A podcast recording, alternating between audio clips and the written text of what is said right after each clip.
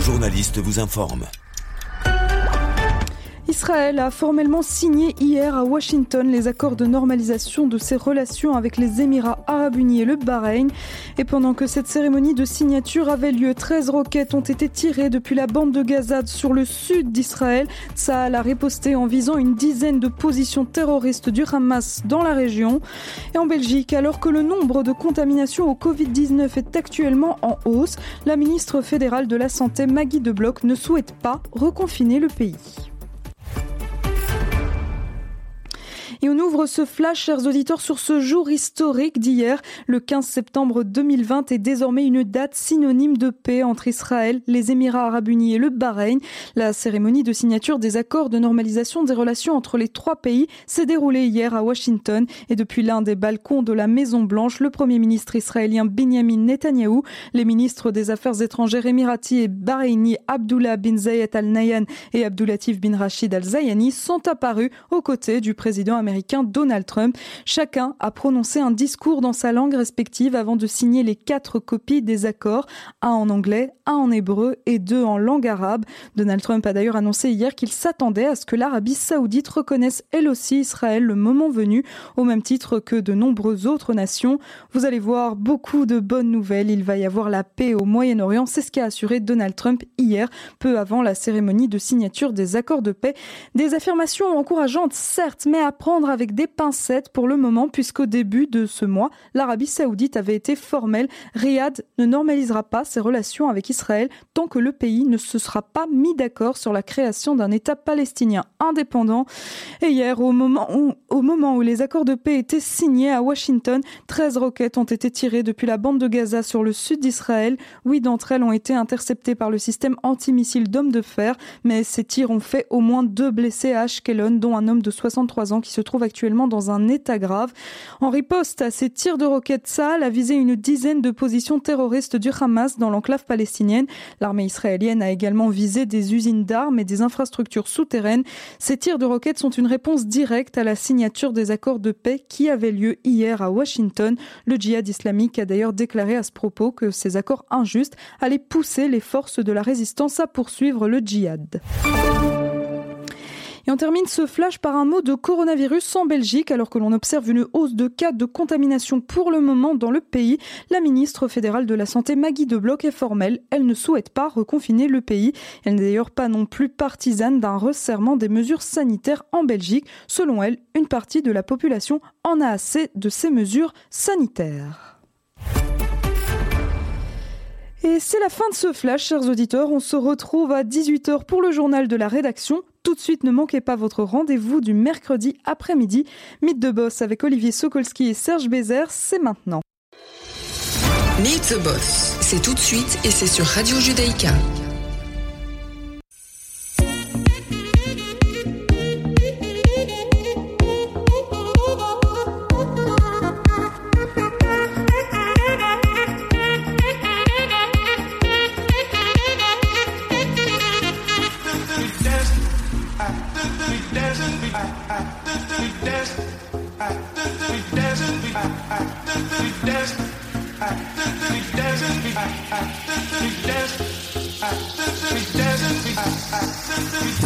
Voilà, ravi de vous retrouver pour Mythe de Boss deuxième partie. J'espère que vous allez bien.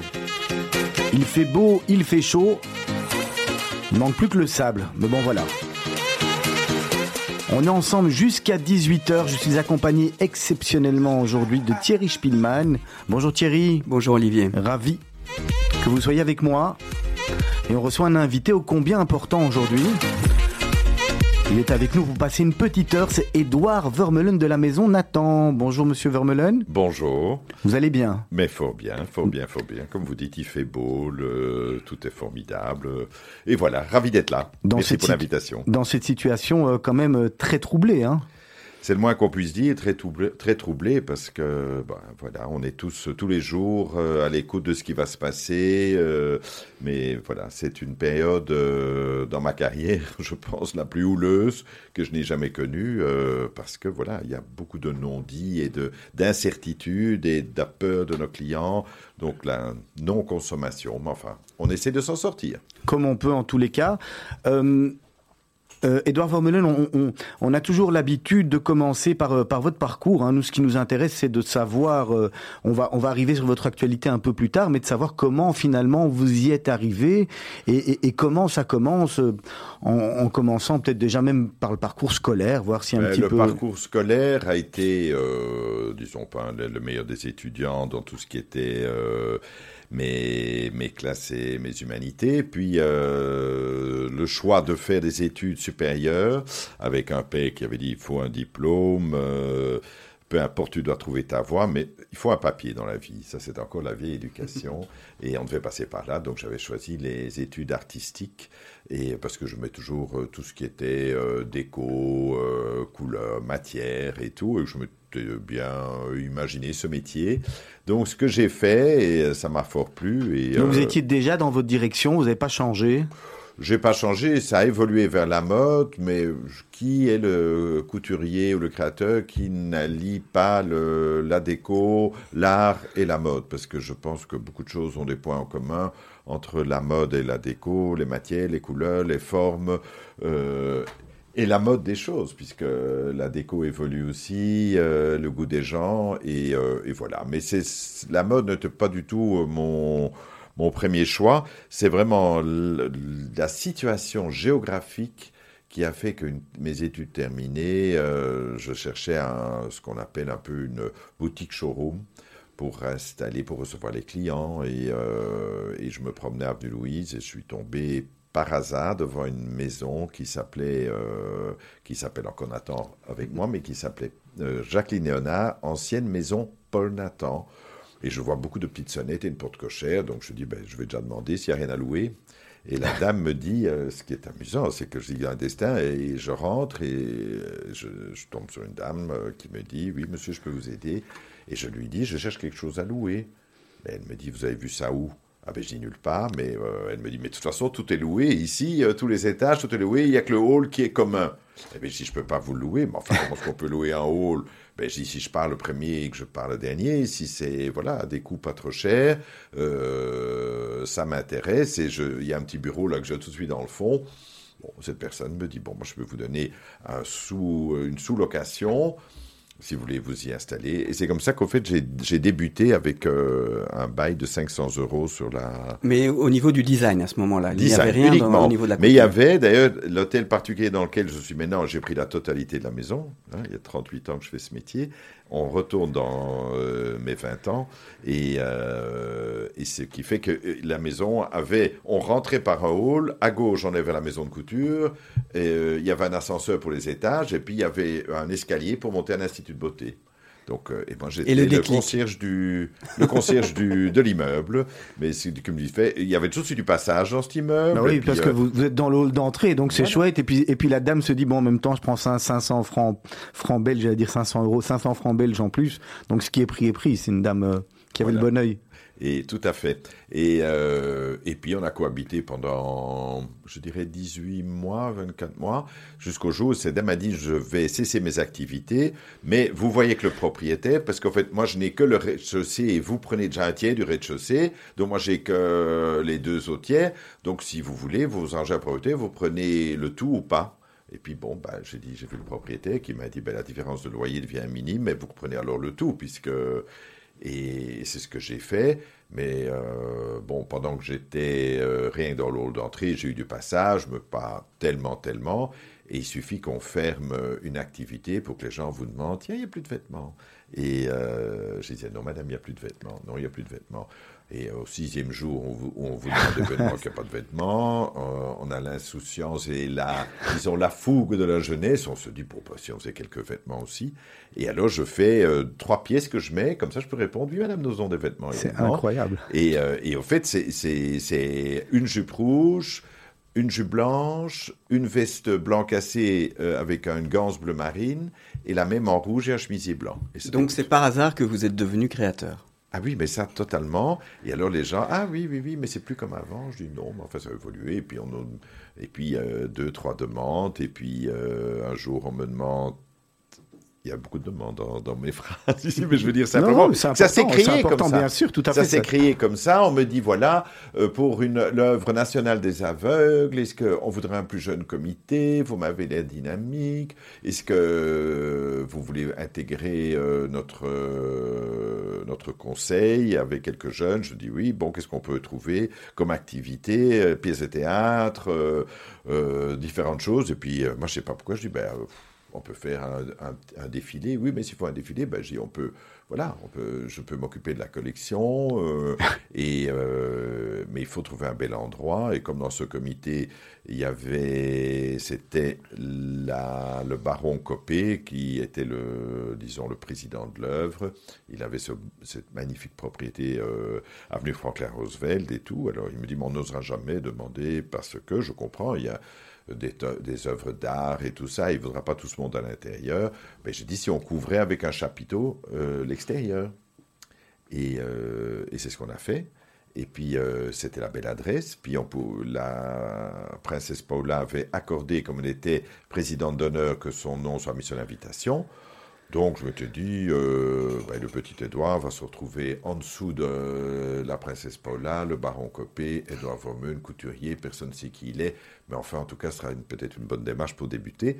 Et ça a eu son petit succès parce qu'il y a eu de la presse, parce que c'était, on était intrigués de savoir, mais c'est qui la maison de Paul Nathan? Ça n'existe plus et euh, qu'est-ce qu'a-t-il? Voir Parce que moi, c'était le moment du prêt-à-porter et je m'étais dit, bon, moi, mon nom, Edouard Vermeulen, Edouard, ça pouvait aller. Il y avait encore un fourreur qui s'appelait Edouard. Je ne peux pas garder. Euh, Vermeulen, je trouvais quand même que le nom, euh, voilà, est très belge, mais hein, j'avais un peu presque euh, difficile à prononcer par les Français ou les francophones. Vous pensiez déjà à l'international? Pas tellement, on avait déjà d'autres problèmes linguistiques chez nous. Et alors c'est ainsi que j'ai dit, mais si on en fait le Paul, puisque moi je n'ai même pas connu le Paul Nathan, et on en faisait de Nathan une, marque plutôt qu'un nom de famille. Et comme c'était N-A-T-A-N, c'était facile à lire dans les deux sens. Ça se disait en flamand, ça se disait en anglais, ça se disait en français. Et je dis, on va dire, ben comme maintenant, la Maison Nathan ou Édouard Vormen pour la Maison Nathan. Et euh, ce qui gardait le lien. Parce que pour la petite histoire, euh, quand j'ai donc débuté, ma mère me dit, mais enfin, c'est amusant que tu t'installes chez Nathan, parce qu'avant, ils étaient boulevard Adolphe Max. Et moi, j'ai eu ma robe de fiançailles avec ton père qui venait de chez Nathan. La boucle était bouclée finalement. Et alors, elle me dit, j'ai encore la boîte. J'ai encore la boîte au grenier de la robe, une robe couture que ma grand-mère avait offert à ma mère. Et, euh, et donc, c'était, ça restait dans la mémoire des gens, parce qu'on vous parle maintenant, il y a presque 40 ans. Mhm. Donc, je trouvais que garder le nom Nathan était encore une connotation de l'après-guerre euh, des années 60 où il y avait, euh, oui, la maison Nathan était et gage de qualité. De était parce qu'il n'y avait pas de prêt-à-porter, donc il y avait la maison Fabry, la maison Lietard, la maison Van Deusen, il y avait la maison Paul Nathan, il n'y avait pas de, de prêt-à-porter. Mais à ce moment-là, si je comprends bien, vous, vous êtes dans la décoration, vous vous lancez doucement dans la mode. Oui. Et puis à un moment, vous vous dites, bon, la mode, je sens qu'il y a quelque chose, je sens que c'est mon truc, peut-être encore plus que la décoration. Je laisse tomber l'autre côté? Donc je laisse tomber l'autre côté. J'ai dit tous les, tout ce qui était mis dans le, ce qu'on peut appeler la boutique showroom. Ben, j'ai trouvé, ben, j'ai écouté, on va plus les vendre, on va s'asseoir dedans. Et, euh, et j'ai abandonné, mais alors vraiment tout de suite la, déco. Je dis, je ne peux pas faire deux métiers. Je débutais, j'ai débuté seul, avec une ouvrière. Dans le prêt-à-porter Dans le prêt-à-porter. Et après, vous avez. des ateliers, j'ai cherché tout. Alors, je suis encore euh, prendre des mesures de fauteuil et de store. Euh, je ça va pas aller. Et la haute couture, vous avez décidé à quel moment de vous lancer là-dedans? Mais au fait, c'est parce que c'était essentiellement euh, le début, comme je dis, du prêt-à-porter, je m'étais dit, bon, ben, tout ça, il y avait déjà des... Enfin, je ne me compare pas, mais toutes ces marques, il y avait Olivier Strelli, il y avait toutes ces marques Scappa, euh, euh, il y avait des marques belges, puis il y avait Kenzo, il y avait tout ce qui se faisait. Et je me dis, moi, débuter, ben, comme dans la déco, je dis, je veux plutôt prendre le haut de gamme, et plutôt de faire de la couture, ou en tout cas de l'esprit couture, et plutôt s'allier dans l'image d'une maison de couture qu'une maison de prêt-à-porter plus industrielle comme ça existait à l'époque Maintenant, tout ça, ça a fort évolué, changé. Et donc, j'ai voulu reprendre l'idée de départ de la maison, qui était son ADN, qui était un atelier, comme on a toujours, avec les, dames en blouse blanche, le tailleur avec son mètre ruban autour de la taille, de, de, du cou, et qui, qui prend ses mesures. Mais on a évidemment évolué, parce qu'on a fait le prêt-à-porter, on a ouvert des boutiques, maintenant on vient d'ouvrir à Paris, euh, on a ouvert à Amsterdam il y a deux ans, on a huit boutiques et 120 points de vente. On va, on va revenir tout de suite hein, dessus sur, euh, sur, sur l'actualité. Ce que je vous propose, euh, Edouard Romelun, c'est que vous allez nous répondre après. On va, on va passer un morceau de musique. À l'époque, on avait encore droit à l'insouciance, finalement. Oh, oui. On va, on, va y répondre tout de suite. On vous avait demandé de choisir deux musiques. Alors, soit c'était euh, You Are the First, The Last, My Everything, et ça c'est Barry White, soit c'est Justin Timberlake. Vous choisissez, vous nous ouais, dites. non, mais de toute façon, c'est vrai que si on retourne dans le passé, c'est You Are the First, The Last, My Everything. et il y avait une raison spéciale? Mais c'est un disque qui, euh, qui a fait mon, mon adolescence et qui encore maintenant m'émeut. Et je suis toujours ravi, même quand je suis à une soirée ou à, ou à des mariages d'amis et tout, et que tous ces jeunes, quand il y a ce disque-là, tout le monde se lève. Et chapeau à M. Barry White, et on a une énorme reconnaissance parce qu'il a quand même animé beaucoup de moments de bonheur chez beaucoup de gens. Ce qu'on peut dire, c'est que vous avez quand même une voix très grave et très radiophonique. Moi, je l'entends depuis que vous avez pris la parole, j'ai pas eu le temps de le placer, mais franchement, j'aimerais bien vous entendre chanter. Hein. On se retrouve d'ici euh, quelques minutes. Meet the Boss, c'est tout de suite et c'est sur Radio Judaïka.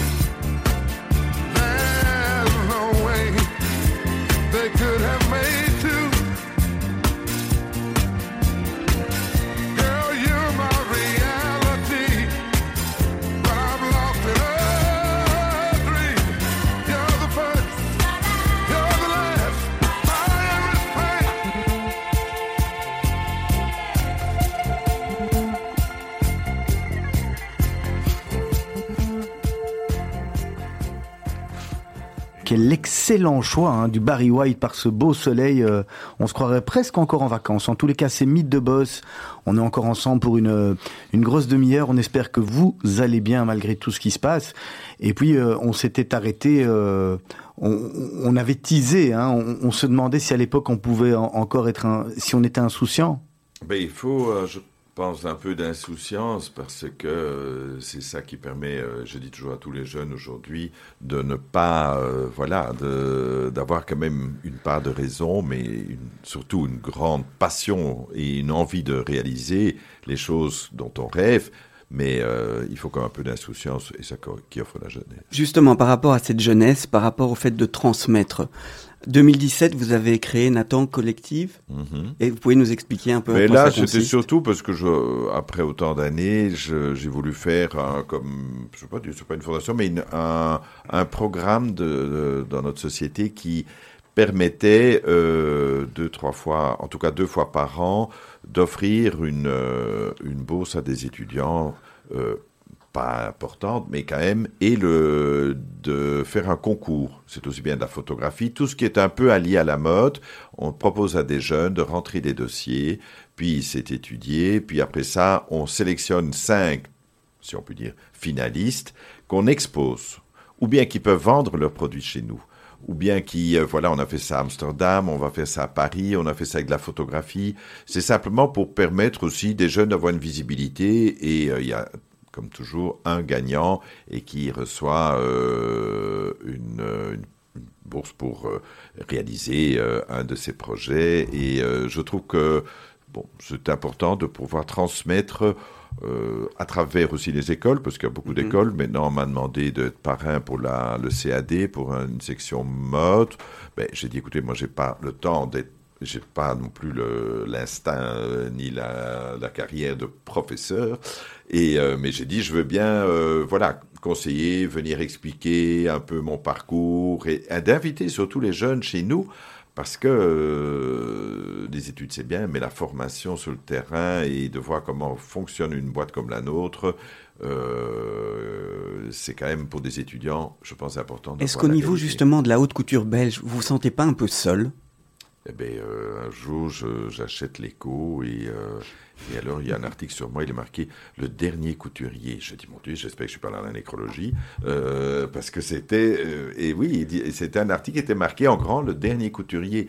Bah, évidemment, j'ai 63 ans. Euh, ce métier, n'existe pas vraiment derrière moi. C'est sans prétention. C'est pas que je fais la boucle de la couture, mais euh, il est vrai que quand vous voyez même à Paris, euh, sans vouloir comparer toutes ces maisons, ben, ce sont des maisons qui sont maintenant basées aussi bien Dior sur des accessoires, des parfums, des cosmétiques, des maquillages. Et alors on fait un défilé avec des robes très belles, un peu importables, mais sur lequel il y a il a rien à gagner. Mais donc c'est quelque chose qui est un peu révolu.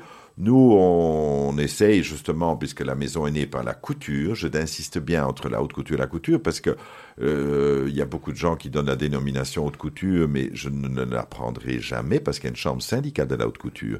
Et ça, elle est parisienne, et euh, je trouve que nous sommes une maison de couture. Et ça, ça distingue évidemment non seulement par rapport à la chambre, mais aussi par rapport au prix et aux finitions. Chez nous, on fait tout effet main, en couture et tout, mais Bon, ben voilà, on n'est pas dans les prix euh, de la haute couture où un tailleur coûte 35 000 euros. Euh, chez nous, un tailleur coûte euh, une, veste coûte 1500, 1700 euros. et voilà. Donc, mais on peut faire le sur-mesure, on peut l'adapter à la cliente, on peut le faire pour la cliente de la matière qu'on veut en partant de nos propres patrons. Mais donc déjà, c'est depuis le départ une maison de couture. Et euh, c'est vrai que le mot couture a vite demandé le, haute couture, mais vous verrez nulle part, sauf si c'est écrit par quelqu'un d'autre, que nous sommes une maison d'haute couture. Et le prêt-à-porter est quand même, euh, je dirais, 60, oui, 70% de notre chiffre d'affaires. Donc, euh, et je pense que la couture, le prêt-à-porter est de luxe, mais aussi abordable. Euh, prend un peu d'extension que par rapport à la couture où on évolue pour qu'on ait une couture plus jeune, plus accessible et euh, voilà. Nathan est souvent mis en relation avec la famille royale belge. D'où, par où, comment, comment cette histoire d'amour s'est créée? Comment vous êtes arrivé au fait de faire la, la robe de mariage de la reine Mathilde. Comment ça se passe? Mais ça, c'est un beau destin. J'ai une grande reconnaissance à voilà à la famille royale pour lequel j'ai la plus grande discrétion, le plus grand respect. Euh, ça s'est fait déjà au départ. La toute première fois, c'était la reine Fabiola. Et pour la, je vais vous raconter parce que l'anecdote était vraiment, le roi Baudouin avait une Mercedes 600. Donc c'était la longue Mercedes hein, à l'époque. Et moi, je regarde tout simplement par la fenêtre pour voir euh, s'il est âgé et tout ça. Et je vois une voiture qui passe. Et puis je la vois qu'elle est hyper longue. Mais je dis, ah, c'est la voiture du roi. Et mais je dis, bon, je retourne à une autre fenêtre. Qu'est-ce que je dis La reine Fabiola. Moi, je me dis, bon, il y a l'institut de beauté ici. Il y a, qu'est-ce qui est ici? Mes voisins. Mon voisin, c'est mère. Et puis j'entends la porte qui s'ouvre. J'ai dit, bon, ça doit être pour nous. Et, euh, et, voilà, ça a été notre, mon premier contact. Puis bon, voilà, ça a été. J'étais euh, hyper jeune à l'époque. Euh, j'ai pu réaliser. Ça a été vraiment des moments de bonheur parce que j'ai eu l'occasion en allant à Lacan de, de rencontrer le roi Baudouin qui était. Je ne m'en sortais pas dans les portes. Et puis un jour, je peux vous dire, la deuxième fois que je vais au château de Lacan, je pousse une porte, il y a un chien qui passe et il y a d'autres portes qui s'ouvrent et je vois le roi. Je ne savais plus que. Euh, donc du coup, j'ai d'abord caressé le chien et puis j'ai dit bonjour sire et, et il m'a dit mais euh, vous cherchez, puis-je vous aider Et j'ai écouté, si je puis me permettre, je cherche un escalier pour monter. Euh, la femme de chambre m'a dit monter, mais je cherche l'escalier pour arriver jusqu'à votre épouse. Et il m'a dit, ben, c'est moi qui vous y conduis. Et ça a été, voilà, j'oublierai jamais même une photo de cela. Euh, par après, quand je suis descendu, je ne sais pas comment j'ai fait parce qu'il n'y avait pas encore les appareils. je crois que j'ai demandé. Je crois que le roi qui faisait des photos dans le parc je lui ai demandé, euh, et je crois qu'il a fait une photo de la reine et moi le chien. J'oublierai jamais. C'était des beaux moments parce que j'étais, j'étais début, je débutais. Et puis, bon, ben, les, les, choses se sont un peu mises euh, par après. Et puis, euh, notre princesse Mathilde, enfin oui, avant de devenir princesse Mathilde, mademoiselle du Dequem, le palais m'avait dit, voilà, il y a un concours. Enfin, pas un concours, oui, on demande à, à différentes maisons de faire un projet. Donc, en toute discrétion, vous ne pouvez rien dire, même pas que vous êtes sélectionné, mais euh, on vous tiendra au courant. Donc, euh, on rentre un dossier ici et là, et puis. Euh, de nouveau, je, pour l'anecdote, c'est toujours comme ça. Là, on avait déjà le téléphone portable. Je suis dans un Thalys Bruxelles-Paris. Et on me dit, voilà, c'est le Palais Royal. C'était la secrétaire à ce moment-là de la reine Paula qui me qui, on vous demande, je dis pourvu que ce téléphone ne, ne, ne, coupe pas, pas, parce que ça coupe tout le temps. Je regarde le ciel et des mois et des mois et des mois, on ne m'a pas coupé. Et puis on m'a dit, voilà, euh, rien n'est décidé, mais euh, mademoiselle Dudekem aimerait peut-être bien avoir un premier contact et vous rencontrer avec la reine. Est-ce que ça va mercredi prochain? Mais regardez donc dans le agenda, il n'y a pas d'agenda à regarder. Mercredi prochain, je serai au rendez-vous. Et puis voilà, euh, ça s'est mis, le choix a été fait. Et puis, euh, vous savez, maintenant, c'est ce que je dis souvent, comme ou la reine Maxima ou la reine Mathilde, ça fait plus de 20 ans, ça fait fois deux, ça fait 40, plus de 40 collections auxquelles il y a quand même un lien qui se crée sans familiarité, mais il y a quand même une complicité, professionnelle et, une, je crois, une marque de confiance. Et puis, puis il y a une évolution. Moi, je conseille aussi bien d'autres couturiers ou d'autres choses parce que, voilà, moi j'ai dit, j'ai eu la chance de pouvoir réaliser. J'ai probablement eu une visibilité plus internationale, mais maintenant, je dis, savez, après tant d'années de carrière, il faut que on puisse aider au mieux nos familles royales et à, tout niveau, au niveau conseil, et ne pas tirer euh, rien que la lumière ce soir. Justement, par rapport à l'international, vous nous avez dit que vous êtes euh, à Paris, à Amsterdam. Est-ce qu'il y a d'autres capitales? Non, ben en boutique, des... non, on a euh, des clients, un client à Londres. c'est essentiellement en proximité de la Belgique. bon, ben à Paris, puis on a aussi en Bretagne, il y a les, boutiques, parce que quand il y a la Fashion Week, on ouvre un petit showroom, on contacte un peu les multimarques qui viennent nous voir, mais tout ce réseau est un réseau qui est beaucoup plus difficile qu'à l'époque, parce que ces boutiques euh, mono, multimarques diminuent, mhm. sont heureusement les, les, grands et ceux qui ont vraiment un potentiel qui fonctionne. Mais voilà, on essaie de se maintenir. Il faut dire qu'on a un excellent marché belge. Ça, il faut dire qu'on a le pays. Euh, d'ailleurs, un jour, c'était un ami à Paris qui était dans prêt-à-porter et il me dit Oui, c'est compliqué, Hong Kong et tout. Et puis, je sais pas, j'arrive à lui demander son chiffre d'affaires. Et puis je dis, mais enfin, c'est à peu près le même, mais moi, je sors pas de mes frontières. Le lendemain, il ouvrait deux boutiques. chez vous. il faut dire que quand les, les, clients belges sont attachés, ils sont, ils sont très fidèles? Ils sont super fidèles. Euh, le belge aime consommer belge. Euh, j'ai trouvé ça euh, j'avoue que quand on a eu le Covid, euh, j'ai dit on va pas faire de pub euh, tout ce qu'on avait décidé avant le Covid parce que tout ça sont des contre J'ai dit on va faire une grande photo de mon équipe et remercier nos clients. Et ça, ça a eu un impact inouï parce que les gens disent nous on est là pour supporter la Belgique, on est fier de notre pays, on est fier de notre talent belge, peu importe le secteur. Le belge consomme belge. Edouard Vorbelen, on, est entre nous, hein, il n'y a personne qui nous écoute. On sait que des marques de luxe aujourd'hui sont très prisées et que le luxe fonctionne très bien. Le luxe est aux mains de, quelques gros groupes. Est-ce que vous avez déjà été approché euh, LVMH, etc. Non, non, je pense que toutes ces maisons-là s'intéressent à des grandes maisons déjà euh, qui deviennent plus grandes, mais euh, je pense que la mienne est encore trop locale euh, que pour créer une demande. non, je n'ai jamais été approché, parfois par une famille ou deux, mais c'était nouveau en Belgique, mais sinon par un groupe, non. Honnêtement, ça n'a pas encore eu lieu, mais qui sait? On attend toujours l'étoile. Moi, j'étais toujours, c'est pas tellement pour l'avoir. Des gens qui disent, euh, voilà, 60 ans, 63 ans, 40 ans de carrière bientôt, euh, est-ce que tu vas continuer? Ben, Je dis, je suis encore toujours suffisamment passionné que je préfère ça que de me dire que je vends mon affaire, que faire. Et beaucoup de gens se disent la retraite c'est une chose, qu'elle soit plus fructueuse que d'autres, mais bon, on peut pas toujours voyager, on peut pas que jouer au golf, on ne peut pas que se distraire, et l'activité vous maintient quand même dans un esprit plus jeune, plus, plus dynamique, et donc euh, même s'il y aurait une demande, euh, j'aimerais continuer. La production, euh, la production Nathan, elle se fait où? Elle se fait essentiellement en Belgique, en elle Europe? Elle se fait en Belgique, en Roumanie, en Italie, mais pas en dehors des frontières de l'Europe, parce qu'on joue aussi sur la label belge.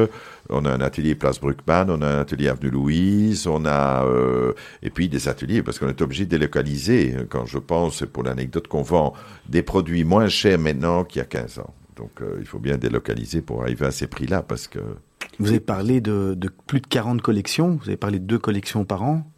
Oui, deux collections par an, mais c'était simplement, euh, quand, vous me parliez de la famille royale, je dis la complicité qui peut se créer, disons, entre une maison de couture et, les maisons royales, c'est parce qu'il y a plus de 20 ans que je fais ça avec euh, la reine Mathilde et la reine Maxima. Donc ça fait deux fois deux, 40 collections. Comment on fait pour se, pour se réinventer tout le temps? Comment ça ne doit pas être facile? Est-ce que vous travaillez la, ça, ça, vous travaille la nuit? Vous avez Non, oui, ça, en fait, c'est quelque chose, la création. Euh, proprement dite, on n'essaye pas d'innover, on essaie de suivre un mouvement, de créer une ADN de notre société. On n'est pas là à jouer les précurseurs de la mode, mais on doit s'adresser aujourd'hui, parce qu'au fait, dans la mode, je vous dis, aujourd'hui, il y a le, il y a le, le produit, le style, mais il y a le marketing, il y a le prix, il y a tellement de facteurs qui jouent pour qu'une marque subsiste euh, et ait un potentiel de croissance. Donc euh, je pense que c'est avant tout voir ce que les gens portent. Euh, je veux dire, dans le temps, on achetait des magazines qu'on n'achète quasi plus parce que moi, si, dès que j'allume mon téléphone, Pinterest, euh. Instagram, tout se met en route. Moi, je dis, on est trop informés. Moi, parfois, je dis, tiens, on va faire du rouge. Puis je dis, non, c'est plus le rouge, c'est Parce que les clients sont trop, trop informés, mais nous aussi. Donc, l'inspiration, c'est c'est la rue, c'est notre iPhone, c'est aller à Paris, c'est aller à Milan, c'est les matières, parce qu'en fait tout commence toujours avec les matières. Cette saison, on n'aura pas notre foire à Paris Première Vision parce que justement, euh, à cause du Covid, donc on doit tout faire virtuellement et tout des. et justement, à partir du moment où vous mettez, un, vous faites un croquis sur un bout de papier, et au moment où le vêtement est dans votre boutique? Ben, ça débute tout d'abord euh, par la, la, foire à Villepinte, à Paris, euh, Première Vision, ça, ça porte bien son nom. Donc tous les, les fabricants de tissus viennent à Paris présenter leurs nouveautés. Donc là, on fait trois jours de fois avec l'équipe euh, de stylistes et tout. Puis ces échantillons arrivent chez nous, on fait une sélection. De cette sélection, on commence d'après les matières à faire des croquis. Puis on commande puisqu'au fait, ils appellent ça un sample, c'est juste un échantillon. 50 euh, sur, euh, enfin non, 30 sur 30, c'est un petit un échantillon comme une feuille de papier de taille, et euh, on commande alors 4-5 mètres, On fait le croquis par chez les modélistes. Les modélistes font un patronage maintenant sur ordinateur.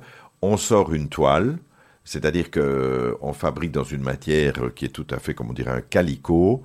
On fait un essayage. Entre-temps, la matière première rentre, nos 5 mètres. On dit, tiens, la matière peut convenir vraiment au modèle.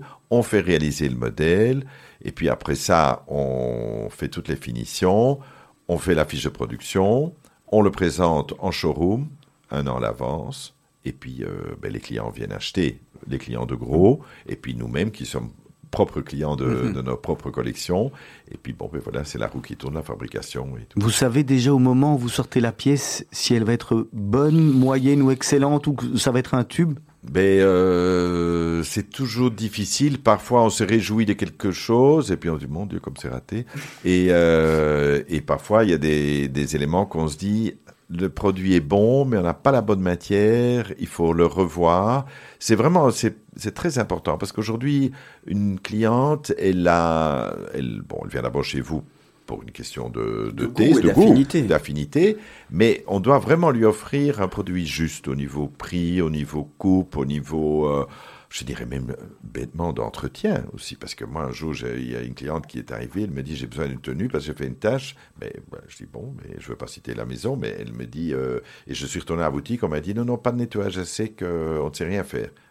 Alors la personne dit, mais moi j'ai une activité, donc elle me dit, est-ce que vous pouvez m'aider? Parce que il faut que les gens aujourd'hui ne veulent pas. Hein. J'ai fait une petite tâche, il faut supprimer le vêtement. Mmh c'est plus très écologique non plus. Ça veut dire qu'il faut, il, faut vous, vous avez euh, comme casquette, vous avez une, panoplie large parce qu'au-delà du fait de la création, il faut être commerçant, il faut faire du marketing. Mais c'est ça qui est amusant dans notre métier. Moi, euh, ici avenue Louise, euh, on travaille sur six étages, mais je vois tous les six, les six étages, les six équipes tous les jours parce que c'est important de, de, rappeler aux stylistes qui sont parfois un peu des rêveurs devant leur euh, leur écran et que je dis écoutez, c'est ça, cette photo elle est bien, mais ce mannequin qui sort de cette limousine Fifth Avenue, est-ce qu'elle est vraiment dans la rue de Bruxelles hein? Donc euh, il faut quand même toujours rester un peu dans la logique parce qu'il y a le marketing, il y a les vendeurs, il y a, y a les fabricants, donc euh, il faut un peu jouer avec les, tous les pôles, mais c'est le côté dynamique de notre métier.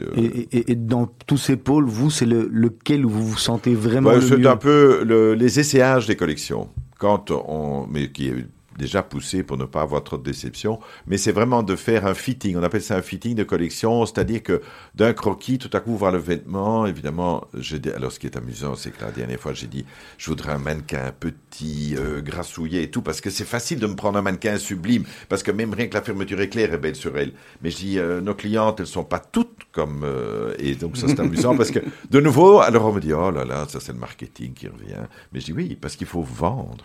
La réalité. Il faut vendre la réalité parce que euh, on a huit boutiques. Euh, moi, j'ai 45 personnes de personnel. Euh, il faut qu'on reste rentable, mais il faut aussi d'abord, avant d'être rentable, payer toutes les charges. Edouard Vermeulen, vous avez tout à l'heure évoqué des grandes maisons comme Christian Dior qui, mhm. qui font des robes et finalement qui vendent de l'accessoire, du sac.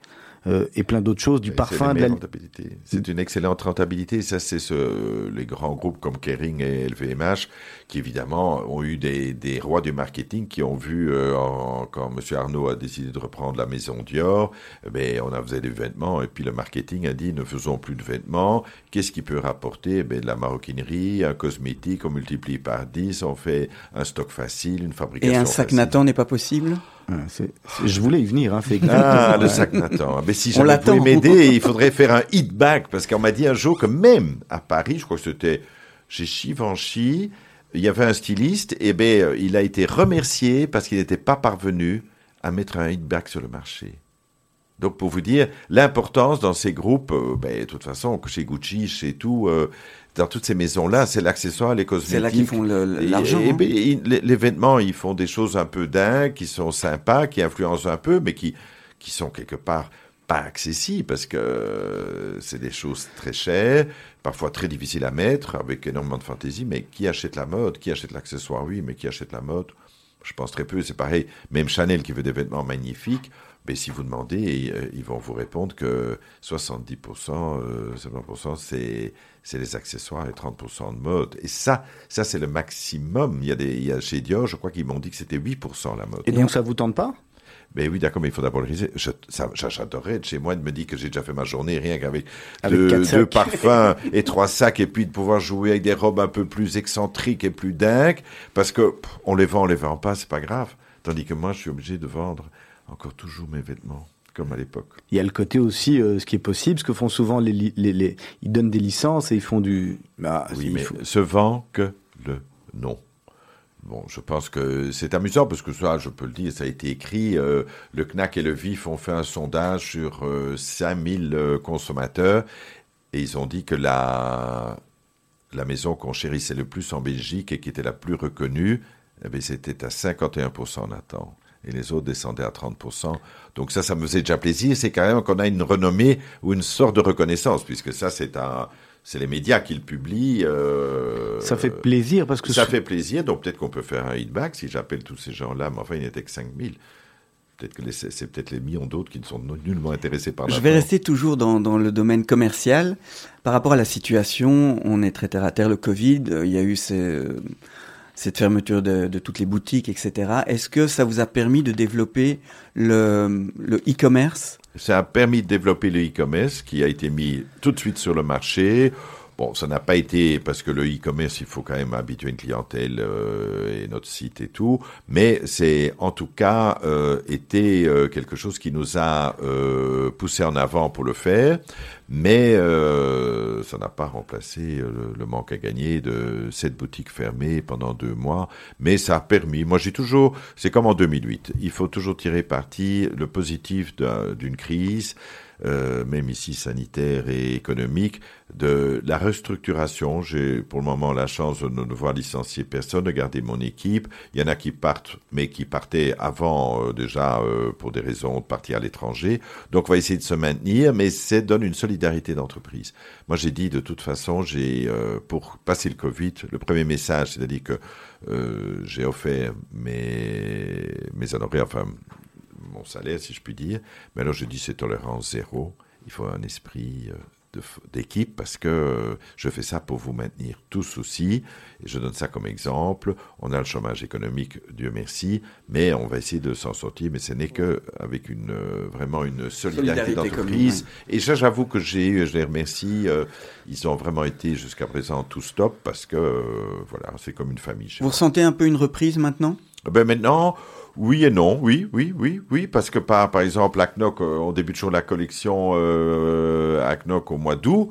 Ben là, on avait démarré parce qu'ils avaient mis les soldes au mois d'août. Donc euh, moi je m'étais dit euh, le mois de juillet était mauvais parce que les gens disaient oui mais c'est soldé pas soldé. Et au mois d'août les gens disaient bon, je pas tellement envie d'hiver d'été. Mhm. donc enfin catastrophique. Donc on commençait avec une perte de moins 20% et on a terminé le mois avec plus 10%. Donc il y a il y a la possibilité parce que les gens ont envie de se distraire les gens ont envie. On avait une collection bien adaptée qui était pas trop habillée et euh, facile à mettre.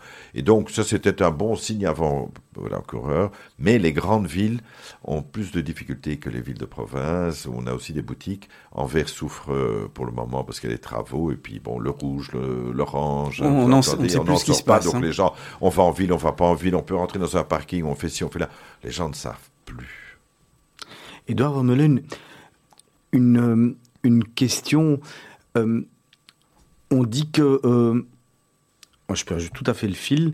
Euh, pardon, Thierry, je vous laisser reprendre parce que j'ai juste un petit. Euh, Moi, ce que je voulais savoir aussi, j'ai lu dans votre dossier de presse, Easy Luxury, c'est votre touche. Oui, mais parce que euh, Easy Luxury, il faut pas. Enfin, ça, a toujours été ma devise, j'aime bien. Donc, on me dit que c'est Nathan, ben, je dis c'est féminité, minimalisme quelque part et contemporain. Vos clientes, elles ont quel âge? Alors, les clientes, aujourd'hui, par chance, elles, ont, elles rajeunissent d'heure en heure. Déjà celles qui sont plus âgées. Dites-vous bien que moi, quand j'étais, quand j'ai débuté, j'avais trois clientes, une fille, une mère et une grand-mère. Maintenant, il n'y en a plus que deux.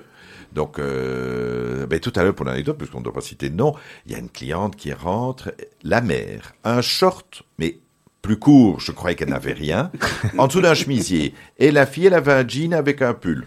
Et alors, la mère essayait des choses, elle me dit, ah oui, mais chérie, mets-toi ça, moi je vais mettre ça.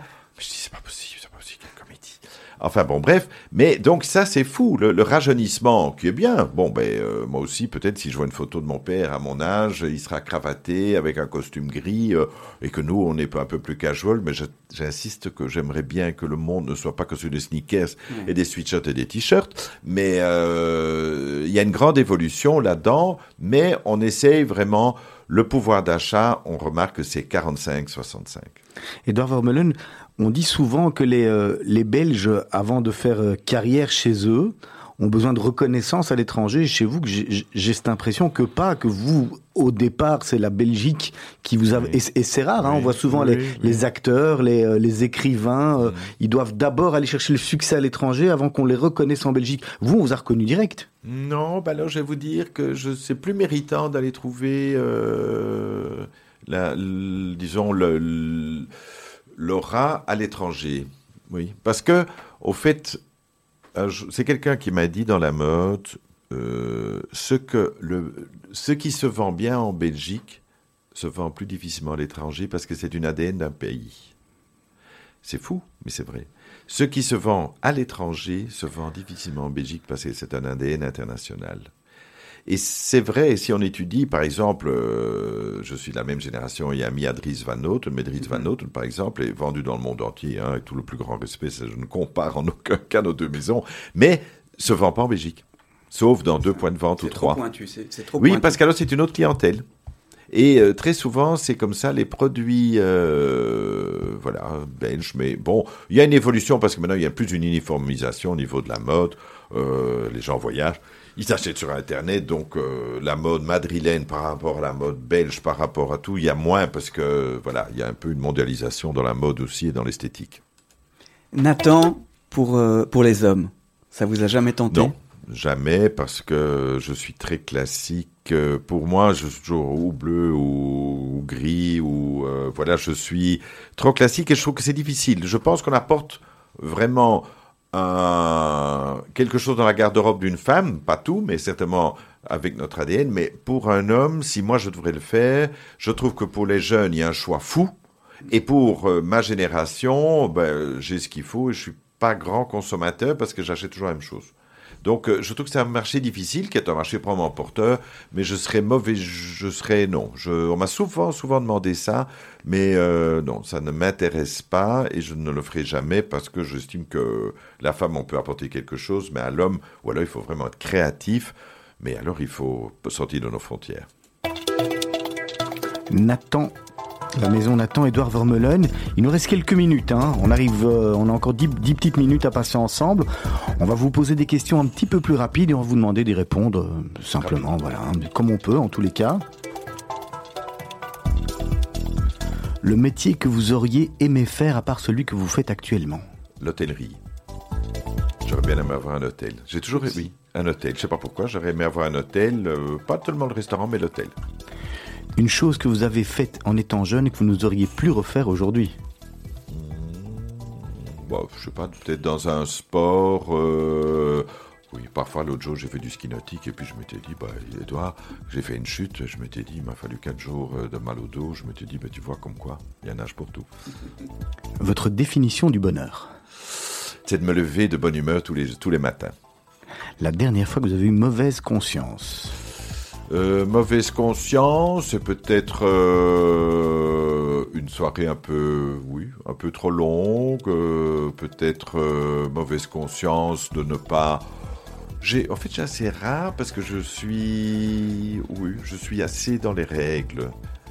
comme en tout, donc j'ai rarement mauvaise conscience parce que je prends pas beaucoup de risques pour ma conscience parce que je, elle me surveille de près. C'est quelqu'un qui vous surveille là au-dessus. Où s'arrête votre pardon où s'arrête mon pardon dans l'injustice. Dans l'injustice? Oui, c'est-à-dire que je ne pardonnerai jamais l'injustice. Où est-ce que vous voyez dans dix ans? Euh, chez vous ici pour expliquer euh, comment les dix années qui ont suivi notre entrevue d'aujourd'hui. On va vous demander de nous donner un grand top et un grand flop. Alors, quel est, on va, commencer par le flop, c'est toujours marrant, parce que top, il y en a, je suppose qu'il y en a plein, mais est-ce que si vous nous donnez un grand flop? Vous voulez dire un flop professionnel? Celui que vous ah voulez. Celui que vous voulez. Euh, Qu'est-ce que je dirais Un grand flop euh, ben Oui, c'est par exemple euh, de, de devoir participer. Mais non, je pense que ça me vient de, de participer à, à une exposition Bon Marché à Paris, où j'organise tout, où tout est fait, tout est magnifique, et puis tout à coup, Covid, euh, ben on dit euh, ça va pas avoir lieu, alors tout était fait. Elle n'a pas lieu maintenant? Elle a lieu maintenant, mais ils ont changé, euh, ils ont joué sur la bande dessinée et sur. Et les- vous êtes plus présent. Et on n'est plus présent. C'est vous qui avez tout fait. Et non, donc on n'a rien fait, mais on avait tout organisé. Et alors maintenant, ils, enfin, je, voilà, ils, ont- ils ont fait des, des verres, des, enfin, toutes des choses, voilà, qui sont peut-être sympas. Mais quand j'ai parlé avec la maison d'Elvaux aussi, ils m'ont dit, ils ont tout axé sur la bande dessinée euh, et des et des Snoopy et des tasses avec des Snoopy et tout. Donc, euh, ben voilà, on a été abandonné. Alors moi j'ai dit, mon Dieu, quand vous partez et que vous, on vous dit, ben il y aura, voilà, c'était un flop. Et votre grand top? Euh, mon grand top, eh ben, euh, mon grand top sera si, si on peut continuer à, de- continuer à Maison Nathan comme on l'a toujours fait après euh, le 31 janvier. Si vous deviez nous donner une personne qui a vraiment changé votre vie. Euh, qui a changé ma vie, euh, mais ce sont une personne, c'est difficile, une personne, parce que je vais toujours aller vers, comme je vis seul, je veux pas parler dans l'affectif, donc je veux parler dans le professionnel, mais c'est les, les rencontres. C'est les rencontres, trois, quatre rencontres. Euh, dans, voilà, ça a été euh, un copain quand on a fait la première boutique, Patrick Hendricks, puis ça a été Anne-Marie Dumonceau quand on a fait euh, la première distribution. Maintenant, c'est Gloria Bardeux-Vasquez parce que c'est mon bras droit. C'est Peter Yann parce qu'il fait, euh, c'est lui qui fait les réseaux sociaux et qui euh, fait le, le nouveau site et tout. C'est des rencontres. C'est important les réseaux, les réseaux sociaux dans la maison Nathan? Bah, ça devient être plus, plus important puisque ma cliente que j'ai vue tout à l'heure, qu'est-ce qu'elle m'a dit Elle est arrivée, elle m'a dit voilà tout ce que j'ai vu, est-ce que je peux essayer tout ça? Ben, tout à l'heure, pendant que, juste avant qu'on commence l'émission, ben, j'avoue sans indiscrétion, c'était la reine Maxima qui m'a appelé, qui dit Moi, je peux pas venir en Belgique pour le moment, mais je vais t'envoyer. Elle a déjà envoyé tout ce qu'elle veut voir. Donc, s'il n'y en avait pas les réseaux sociaux, comment ferait-on? Alors, je vous demande une bucket list. Si vous aviez vraiment deux choses ou trois choses que vous aviez vraiment envie de faire dans votre vie, que vous n'avez pas encore accompli, ça serait quoi? Le voyage, parce que je trouve que je n'ai pas assez voyagé, j'ai pas assez découvert de choses. Donc ça, c'est euh, vraiment...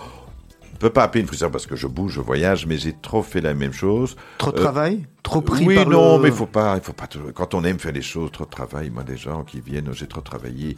Oui, je me suis consacré à mon travail, mais c'était mon plaisir. J'ai jamais eu l'impression. Il y a des journées, parfois quand on rentre et qu'on a eu deux, trois soucis et tout, on en a tout, tout, tout le monde a parfois un peu un ras-le-bol. Mais malgré tout, je, avec l'expérience et l'âge et tout, on prend un peu les choses importantes en, en main et on voit que les choses accessoires, on peut vite les oublier. Non, le, c'est vrai que c'est de pas m'être accordé du temps libre. Maintenant, je me suis mis au golf. Ah ben, je me dis, si j'avais débuté jeune, mais je serais bon joueur. Quel handicap? Ah ben là, maintenant, trop handicapé pour en parler. Alors, une phrase, un dicton que vous aimez utiliser, que vous mettez souvent en avant? Ah, que je mets souvent en avant dans mon métier, et c'est vrai, c'est une phrase de Monsieur Saint-Laurent qui disait, c'est pas, c'est pas le vêtement qui fait la femme, c'est la femme qui fait le vêtement. Et c'est tellement important aujourd'hui, quand je parle aux jeunes, je dis, euh, et justement par cette côté cool, relax et tout, vous pouvez mettre les plus beaux vêtements, le maintien, l'allure, la posture rend les choses tellement plus belles et c'est pas le vêtement. Le vêtement est là simplement pour euh, un peu mettre en valeur et c'est comme les mais il faut que et ça c'est vraiment pour moi une chose importante, mais qui voilà et l'honnêteté, l'éthique et euh, la joie de faire ce qu'on fait. Mais je trouve que aujourd'hui, même à travers euh, la crise qu'on traverse, je dis toujours il y, aura une bonne étoile pour les gens qui auront toujours bien fait leur travail parce que j'espère que la sélection se fera dans le bon sens et pas dans le mauvais sens. Est-ce qu'en regardant votre passé, vous vous dites euh, Waouh, comment j'en suis arrivé là? Donc la seule chose, c'est que je me dis où est passé le temps?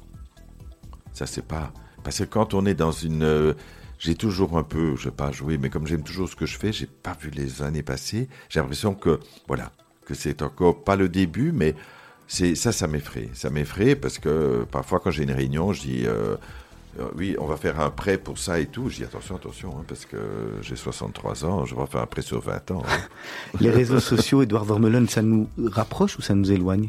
Euh, ça rapproche le commercial, mais je trouve que c'est quand même difficile. euh, je trouve, voilà, moi je ne suis pas, je ne poste pas euh, ma vie privée. Je, professionnellement, on a un, Instagram Nathan, mais je trouve que c'est difficile. Ah ben, L'autre jour, j'ai donné un dîner, par exemple, pendant un dîner d'anniversaire, j'ai demandé de ne pas poster... Euh, parce que je trouve que c'est délicat. On fait un dîner d'anniversaire, du coup, il y en a 40 qui disent, mais pourquoi je n'y étais pas? Donc, je toujours, moi, j'aime pas ce genre de formule, mais il y a quand même des, voilà, des amis qui l'ont posté dehors. Thierry, on n'y était pas, nous, en tous les cas. Hein. Et alors, ils ont posté dehors, avec les, euh, les gens arrivant, parce qu'on faisait une surprise. Ah bon, c'est jusque-là, mais du coup, il y a déjà quatre personnes qui m'ont dit comment était l'anniversaire, et tu habites bien, et tu es ici là? Mais je dis, non, voilà. Moi, je trouve que c'est violer un peu trop d'intimité, et surtout pour les jeunes, c'est dangereux parce que trop de comparaisons, euh, trop de tout le monde forcément sourit sur Instagram, tout le monde se met dans une position, il y a une mer d'azur, une jolie voiture, même si elle vous appartient pas, mais c'est pas la vie et, euh, je trouve que c'est beaucoup c'est faux. Enfin de toute façon, on l'a vu avec Facebook, maintenant ça pose deux trois problèmes. Hein. Edouard Vermeulen, vous partez dans l'espace demain matin. Hein. Vous pouvez emmener un, une chose. Qu'est-ce que c'est? Ou une personne vous avez, droit qu'à amener une chose. Une chose. Bah, mon iPhone peut vous appeler Non Toujours pas. Ou, recevoir, ou, recevoir, des... appels. Ou recevoir des de recevoir des appels. Non, pour pas être isolé. Et, et, alors, il y a la question euh, euh, qu'on pose aussi chaque semaine qui est euh, quel conseil vous donneriez si, Quel conseil n'avez-vous pas reçu que vous donneriez aujourd'hui? Ben, Le conseil de consommer beaucoup de pièces chez Nathan. Euh, ça, c'est une chose de non. Euh, ce qui est important, c'est surtout pour les jeunes, parce que je trouve que pour nous, bon, ben pour moi en tout cas, je suis quand même à l'automne de ma carrière, mais je dis pour les jeunes, c'est d'avoir confiance et qu'il y aura, euh, y aura mille possibilités. Je vous dis simplement dans les niveaux de la mode. Il y a cinq ans, ben, une personne qui voulait débuter ne pouvait pas. C'était difficile parce que faites un réseau de clients, de boutiques, tout ça, ça des charges beaucoup trop élevées. Il faut déjà un turnover beaucoup trop important. Mais moi, j'ai vu une jeune et je lui ai dit, mais c'est fabuleux. Vous avez cinq points de vente par votre Instagram. Mais eh j'ai donc, c'est possible aux jeunes. Vous faites votre petite collection, ne devenez pas trop grand, restez, maîtrisez vous-même, soyez maître de votre produit et vendez-le où vous pouvez, mais n'essayez pas de, de, trop rêver trop haut et soyez très personnel. Justement, par rapport à la jeunesse, est-ce que vous avez des noms en tête qui pourraient prendre votre succession? Ben, j'ai, euh, oui, ben, j'ai de toute façon euh, les gens de, de, de ma maison actuellement. J'ai une nièce, euh, Marie-Charlotte, qui a travaillé pendant euh, chez Net à Porter et puis maintenant chez Selfridges à Londres, qui pourrait aider l'équipe aussi en cours. Euh, voilà, je je ne, dans ces situations trop, ici pour le moment, on pense pas trop, on essaye de se maintenir et pas de, voilà, je pense pas trop au futur. Je pense surtout à un futur très proche, parce que ce qui est important maintenant, le futur, c'est, c'est malheureusement chaque fois demain. D'ailleurs, quand on fait une réunion, je dis on la refait la semaine prochaine, parce qu'on doit vraiment être euh, très au taquet euh, avec la situation qu'on vit pour le moment. Édouard Vermeulen, merci beaucoup. L'heure est déjà euh, passée. C'était un plaisir de vous avoir, de faire plus amplement votre connaissance. On vous souhaite bonne continuation. Merci. À votre place la semaine prochaine, la société Top Secret Communication. Ah, ben voilà, voilà. très bonne maison. Exactement. Merci beaucoup. Une bonne soirée. D'ici quelques minutes, vous allez retrouver Asley Santoro pour le magazine Le Journal de la Rédaction. Et dès demain matin, 7 h vous allez retrouver toute l'équipe de la matinale pour ma part, je vous souhaite Shana Tova, bonne année à tous et à toutes, qu'elle soit remplie de bénédictions, que soyez tous en bonne santé, que ce Covid s'éloigne. On va se retrouver la semaine prochaine. Thierry, merci beaucoup, c'était bien sympa de vous avoir avec nous. Ben, merci Olivier, merci Edouard Vermeulen. Et à très bientôt sur Radio Judaïka. Au revoir.